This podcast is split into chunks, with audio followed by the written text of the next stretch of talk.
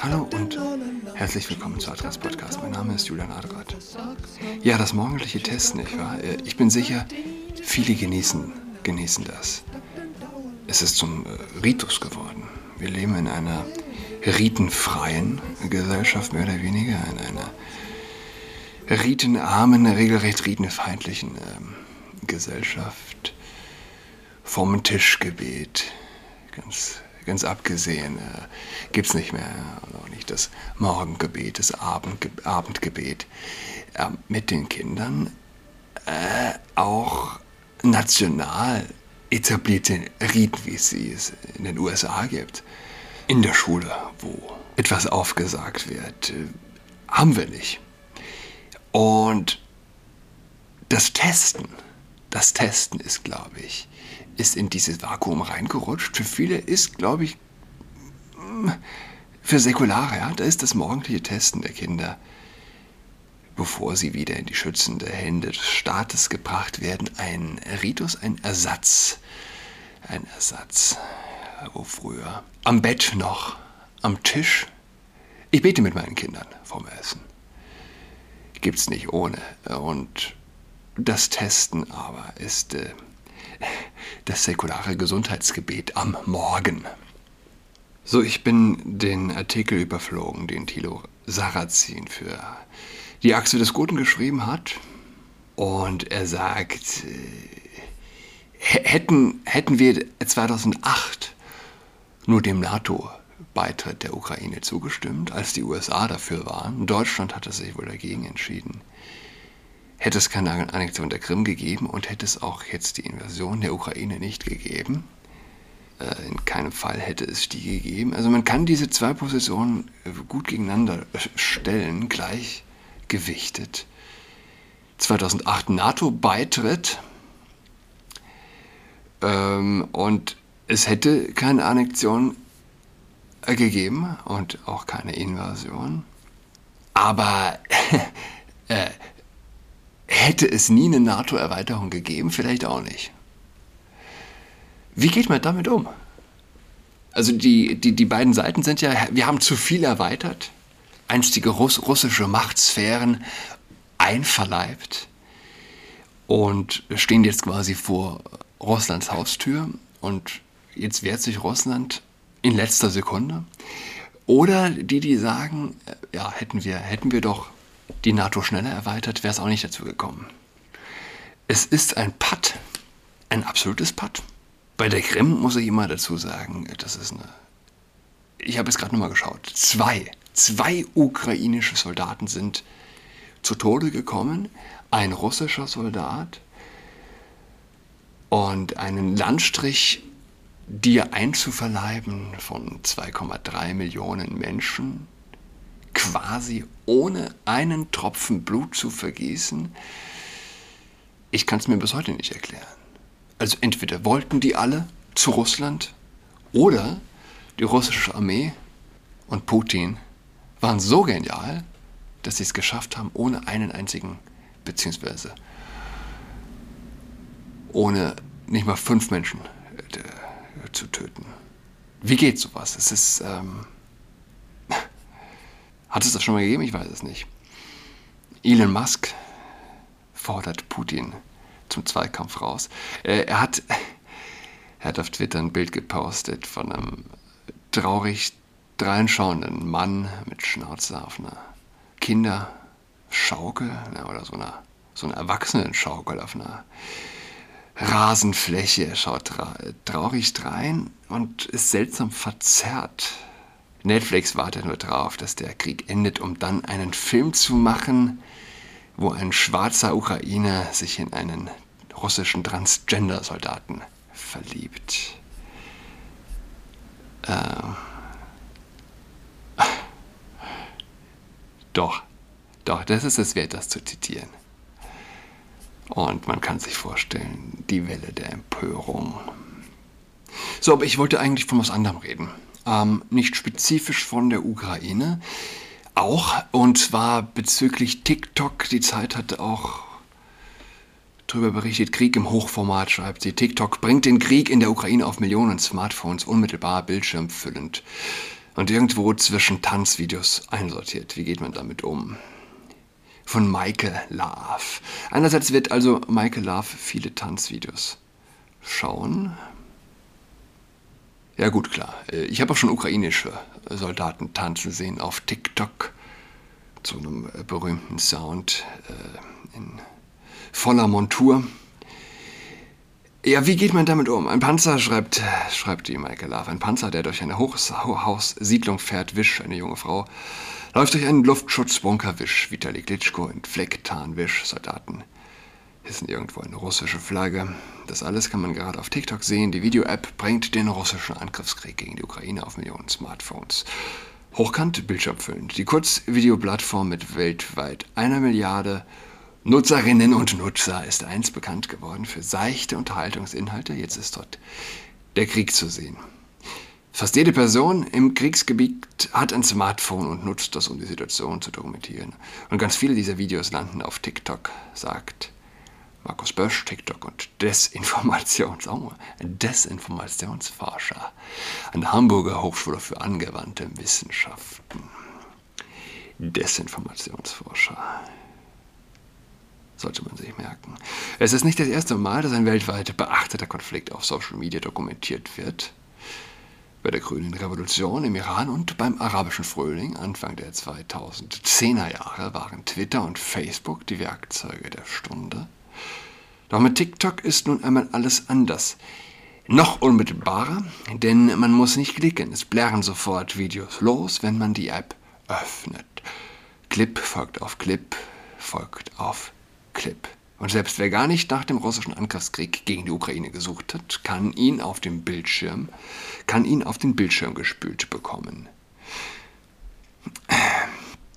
Das ist ein interessanter Punkt. Ähm, ja, also du öffnest die App, klar, und dann bist du in diesem Wischmodus drin. Und für Teenies ganz bestimmt unfassbar prägend, unfassbar lebenszeitverschwendend. Ähm, aber was, was, was ich eigentlich sagen wollte, ich, ich war viel auf TikTok und gerade um den Krieg tatsächlich zu sehen, sehr viel. Und es hat mich mehr oder weniger unbefriedigt gelassen. Es gibt auch viele Videos von ganz, ganz anderen äh, militärischen Übungsszenen, echten militärischen Einsatzszenen, wo dann aber einfach nur drüber geschrieben wurde, Ukraine live und dieses und jenes. Ist gar nicht aus der Ukraine, man hat also viel Fake. Aber wer zum Beispiel den schmalen Grat gelesen hat, ich versuche aktuell ähm, in Einklang zu bringen. Die Bilderflut auf TikTok, die einen aber doch merkwürdig unberührt lässt, wenn man äh, einen Film wie Der schmale Grat, die Verfilmung gesehen hat oder das Buch tatsächlich gelesen hat. Die unfassbare Angst, eine, einz eine einzige Hügelkette zu erobern. Die mörderische Angst im Krieg.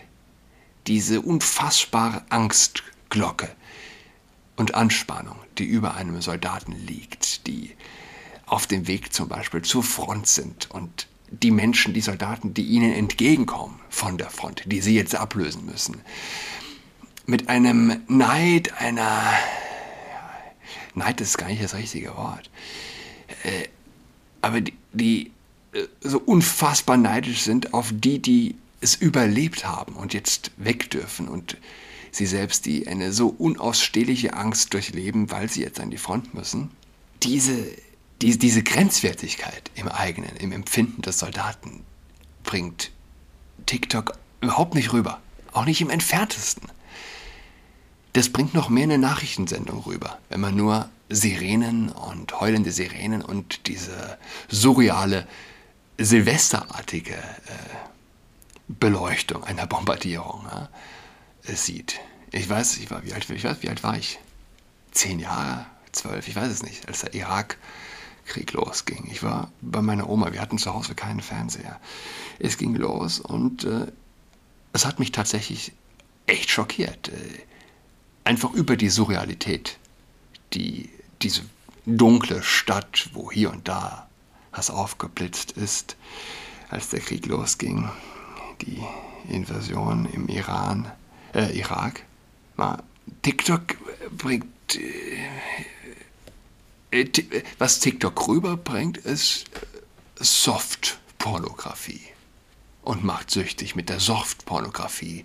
TikTok macht nicht süchtig über vermeintlich authentische Kriegsszenen. Mein Eindruck. Und ehrlich gesagt gibt es von russischer Seite sehr, sehr, sehr wenig. Auch mein Eindruck. So, das war das Thema. Ich hatte noch ein anderes Thema. Ich wollte eigentlich, und Spermien in der Krise titelt die Zeit, war gestern einer der meistgelesenen Artikel. Eine Studie will zeigen, dass Männer in westlichen Ländern immer weniger Spermien produzieren. Woran liegt das? Die Wissenschaft hat einige fundierte Erkenntnisse. Eine Analyse von Tom Kattwinkel.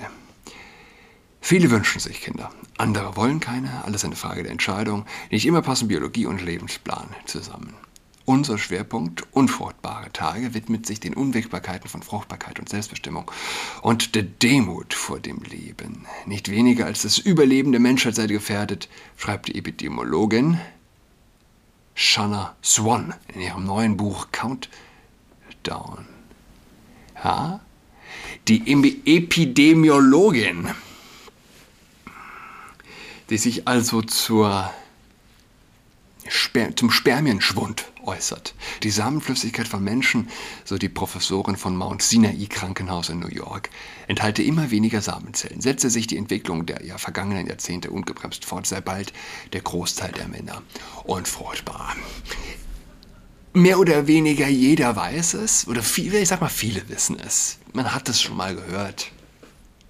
Aber es kommt nicht im Bewusstsein an, der Menschen, der Spermienschwund die sinkende Spermienqualität. Warum ist das so? Es gibt selbst Menschen, die Leute, diese Corona-fixierten, aber Corona sehr kritisch, sehr kritisch fixierten Menschen, selbst an denen vorbeigegangen ist, dass es größtenteils Männer sind, die sterben, die tatsächlich auf Intensivstationen landen. Warum ist das so? Und wir stehen wieder, ja, Zeitgeist. Ich bin immer schnell, schnell dafür, etwas Zeitgeist zu nennen. Weil wie wir es denn sonst nennen? Dass bestimmte Themen es, es, es ins Bewusstsein schaffen und andere nicht.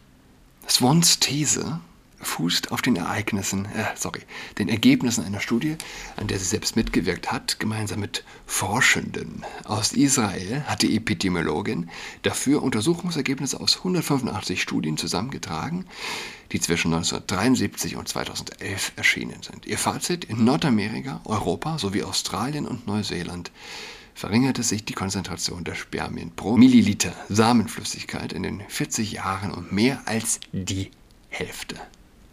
Anstelle von 99 Millionen Spermien pro Milliliter im Jahr 1973 fanden sich zuletzt nur noch 47,1 Millionen in derselben Menge. Und eine dramatisch sinkende Spermienkonzentration wirke sich eben auf die Fruchtbarkeit aus, so Swan.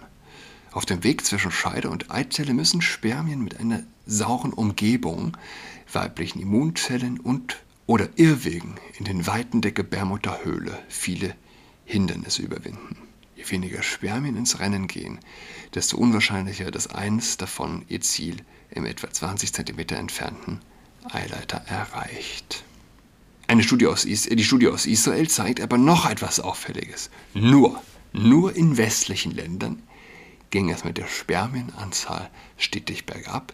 In Afrika oder Südamerika etwa hatten die Forschenden um Swan Forschenden sorry, ja, dass ich das vorlese, um Swan keinen so starken Rückgang der Spermienkonzentration erkennen können. Wieder einmal könnte das zu einem Teil an unterschiedlichen guten Datensätzen liegen. Trotzdem ist das natürlich ein Warnsignal für westliche Länder, dass bestimmte äußerliche Einflüsse eine Rolle spielen könnten. Äh, die Menschen gehen zu Millionen auf die Straße, weil sie glauben, dass die Erde schmilzt, weil wir zu viel Auto fahren. Gleichzeitig geht es dem Rest der Welt, zumindest was die Spermienqualität, besser. Aber was ist schon die Spermienqualität? Wen interessiert denn sowas? Zeitgeist, ja. Äh, Klimakiller, wie es heißt, auf den Plakaten, wo stillende Mütter mit Baby gezeigt werden. Wir leben in einer wirklich kranken Welt und es ist nur zu erklären mit dem Hass auf unsere Zivilisation, dass ein Thema, das so, das so verrückt ist. Ja? Wir haben jetzt wenig, die Hälfte, um die Hälfte weniger Spermien als vor 40 Jahren. Und das ist irgendwie egal. Dem geht man nicht auf den Grund. Das treibt niemanden auf die Straße. Nein? Was, was soll man dazu sagen? man kann, man kann dann sagen, boah, ja gut, ihr habt es nicht anders verdient. Ihr müsst untergehen. So ein bisschen dieses, nur Putin kann uns noch retten. Wem egal ist, dass er nur noch halb so viele Spermien hat wie sein Papa, der, der hat es auch nicht verdient, sozusagen, in, in Frieden zu leben. Diese Schlussfolgerung teilt auch der Anthrologe Schlacht Schlatt, sorry. In den westlichen Industrienationen passiert irgendwas, was dazu führt, dass das sensible männliche Reproduktionssystem, vor allem Hoden und Nebenhoden, weniger Spermien produzieren. Nur was genau das sein könnte, wissen Forschende. Fuck you, ja? Forscher bis heute nicht. Arthur Meyerhofer, der als Zellbiologe an der Universität München im Bereich der Reproduktionsmedizin forscht, wird etwas deutlicher. Übrigens, ähm, Reproduktionsmedizin. Ist das nicht interessant, dass dort, wo die Reproduktionsmedizin am aller, allerstärksten ist, die Spermienqualität am schlechtesten ist. Und nein, es wird nicht ein Schuh draus im Sinne von ja, wir haben so viele Reproduktionsmediziner, weil unsere Spermienqualität ja so schlecht ist. Nein. Umgekehrt ist es richtig. Wir haben vielleicht äh, so eine schlechte Spermienqualität, weil wir so viele Reproduktionsmediziner haben. Ähm, ist jetzt nicht so ernst gemeint, aber da sind wir wieder beim Thema, beim, beim, bei dem Zeitgeist. Ja? Wie willst du es denn nennen? Nirgendwo gibt es so viele Gynäkologen. Nirgendwo, äh, ich sag mal so, je weniger Frauen es einer, in einer Gesellschaft gibt, äh, sorry, je weniger Kinder es in einer Gesellschaft gibt, desto mehr gehen die Frauen dort zum äh, Gynäkologen. Beziehungsweise andersrum. Dort, wo die Frauen am öftesten zum Gynäkologen gehen, dort haben sie am wenigsten Kinder. So was sagt jetzt der Zellbiologe. Arthur Meyerhofer der Universität München. Die Arbeit zeigt meiner Meinung nach eine gut dokumentierte Abnahme der Spermienzahl, einen Trend, den man ernst nehmen muss. Er fordert deshalb eine noch intensivere und gezieltere Forschungsaktivität, um der Entwicklung auf den Grund zu gehen. Schlatt und Gliesch unterstützen dies. Anhaltspunkte zumindest gibt es genug, sagt Stefan Schlatt. Das Handy in der Hosentasche. Weiß ich nicht. Handy in der Hosentasche gab es vor 30 Jahren nicht. Endokrine Disruptoren aus der Umwelt, die Acetylsalik. Moment. Acetylsalicylsäure im Schmerzmittel, ein anderer Hormonstoffwechsel wegen Übergewicht oder der Missbrauch von Hormonen für den Muskelaufbau. All das steht im Verdacht, Ursache, Ursache für weniger Spermien zu sein. Es sei letztlich aber wohl nicht ein einziger Faktor, sondern ein Zusammenspiel aus mehreren. Aber der Reihe nach. Endokrine Disruptoren. Etwa sind Stoffe, die aus der Umwelt in den Körper gelangen und dort den Hormonhaushalt durcheinander bringen können. Sie werden deshalb auch als Umwelthormone bezeichnet. Und so weiter. Und so fort. Es werden genannt Alkohol und Zigaretten und Tabak. Aber die Menschen äh, am Rauchen kann es kaum liegen. Äh, gerade in den nicht westlichen Ländern wird geraucht wie wahnsinnig. Sport und gesunde Ernährung anstelle von Vitamintabletten. Wer seiner Fruchtbarkeit selbst auf die Sprünge helfen möchte, der wird bei der Suche nach vermeintlichen Lösungen schnell im Internet fündig. Tabletten mit Vitaminen in verschiedensten Zusammenstellungen versprechen schnelle Abhilfe. Aktuelle Studien aber zeigen, dass das meist leere Versprechungen sind. Männer, die über sechs Monate täglich Zink und Folsäure einnahmen, hatten danach kein signifikant besseres Sperma. Auch eine buntere Mischung aus zusätzlich Vitamin C, E, Selen oder L-Cartinin führt in Untersuchungen zu keiner signifikanten Verbesserung. Es lohnt sich, auf Alkohol und Tabak zu verzichten. Sport ist gut. Lange Rede, kurzer Sinn. Man weiß es nicht, man munkelt noch. Überlassen wir es den Forschenden. Setzen wir unsere Hoffnung in die Forschenden und ja, ich wünsche allen noch eine schöne Woche. Bis übermorgen am Donnerstag. Und wenn ich das noch sagen darf, äh, es wurde jetzt in dem Artikel nicht genannt, äh, die Temperatur, die nicht gut ist für den Sack, ja? das Sitzen, das Sitzen im Bürostuhl, das die Eier zerstört, ja, vielleicht auch eine Überlegung wert. Es gibt ja diese Stühle mit, mit diese Stühle für Männer, Bürostühle für Männer, die einen Luftschlitz haben, Luft dran lassen, Kühlung. Vielleicht ist das auch ein Grund oder eine Möglichkeit der Besserung. Bis übermorgen am Donnerstag. Tschüss. She's got COVID-19, she's tucked in all alone. She is tucked in toweling with her socks on. She's got COVID-19, she's tucked in